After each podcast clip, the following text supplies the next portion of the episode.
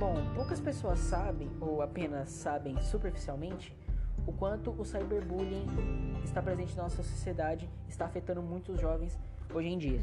E é isso que eu vim dizer hoje para vocês, o que é o cyberbullying e tudo que engloba sobre ele. A gente pensa em cyberbullying já se é, identifica auto automaticamente o próprio bullying, que como acho que a maioria já sabe, seria a questão da agressão física, verbal, psicológica que uma pessoa faz sobre outra por diversos motivos e tudo mais. E o cyberbullying é a, basicamente a mesma coisa, só que de uma maneira diferente, por um meio diferente, que no caso seria a internet, por causa da palavra cyber, né? Vem da teoria da, das comunicações que vem através da tecnologia, da, das redes sociais, da internet e tudo que engloba esse mundo. E é isso que o cyberbullying vem, ele, essa, essa violência do bullying é praticada pela internet. E o cyberbullying, ele tem a questão também de postar as questão de, de insultar as pessoas pela aparência, pela física, pela, pela, pela sexualidade, pelo, pela cor de pele tem questão também de postar fotos íntimas das pessoas, de montagens assim que, que acabam mostrando as pessoas de outras formas.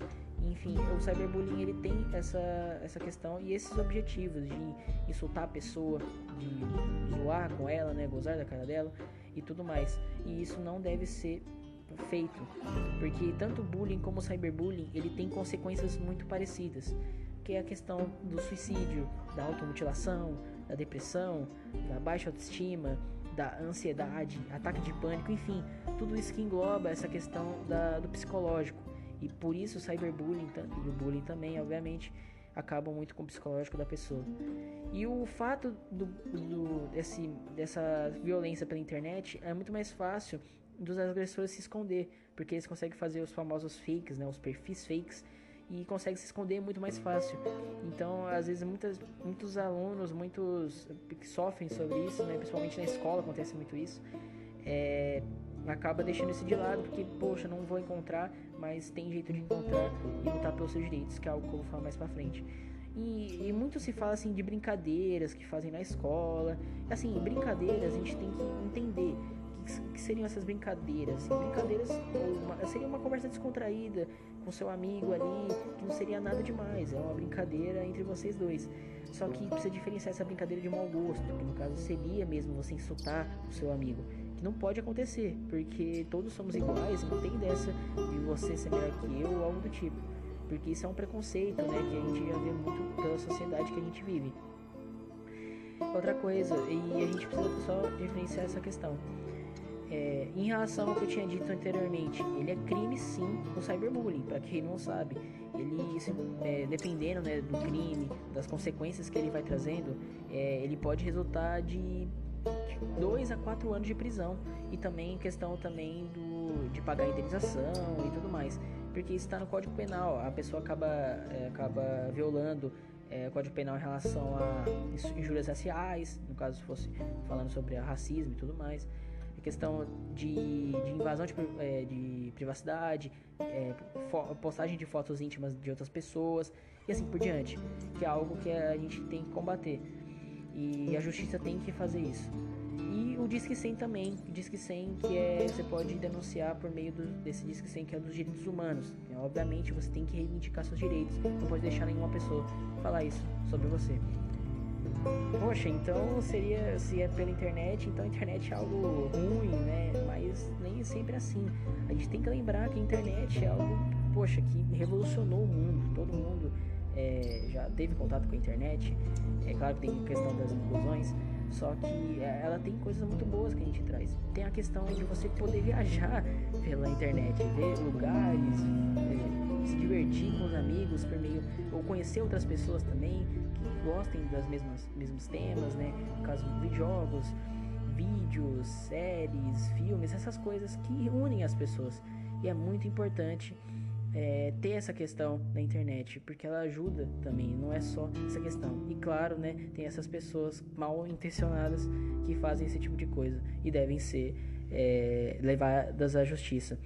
Então, eu não sei se você é uma pessoa que sofre é, esse, esse tipo de violência, mas lembre que você é uma pessoa incrível e você não merece é, que pessoas falem assim de você. Você merece viver, você merece ser feliz, você é, tem que deixar de lado esses comentários. É difícil, mas procure ajuda no caso disso. Confie em amigos assim que você pode confiar, é, pesqui é, tentar ir atrás dessa justiça, porque é difícil. A gente vive num país que é muito que muitos casos são esquecidos e você não pode deixar ser esquecido, porque isso, igual muitos falam, é, o cyberbullying ele deixa uma marca que é muito difícil de ser cicatrizada, né? Machucados que são difíceis de ser cicatrizados e por isso tente lutar pelos seus direitos, porque uma pessoa não pode se safar é, dessa por fazer algo desse tipo, porque muitas pessoas acabam sofrendo mesmo, porque acabam julgando ela mesma por ouvir esses comentários, enfim, leva as consequências que eu tinha dito lá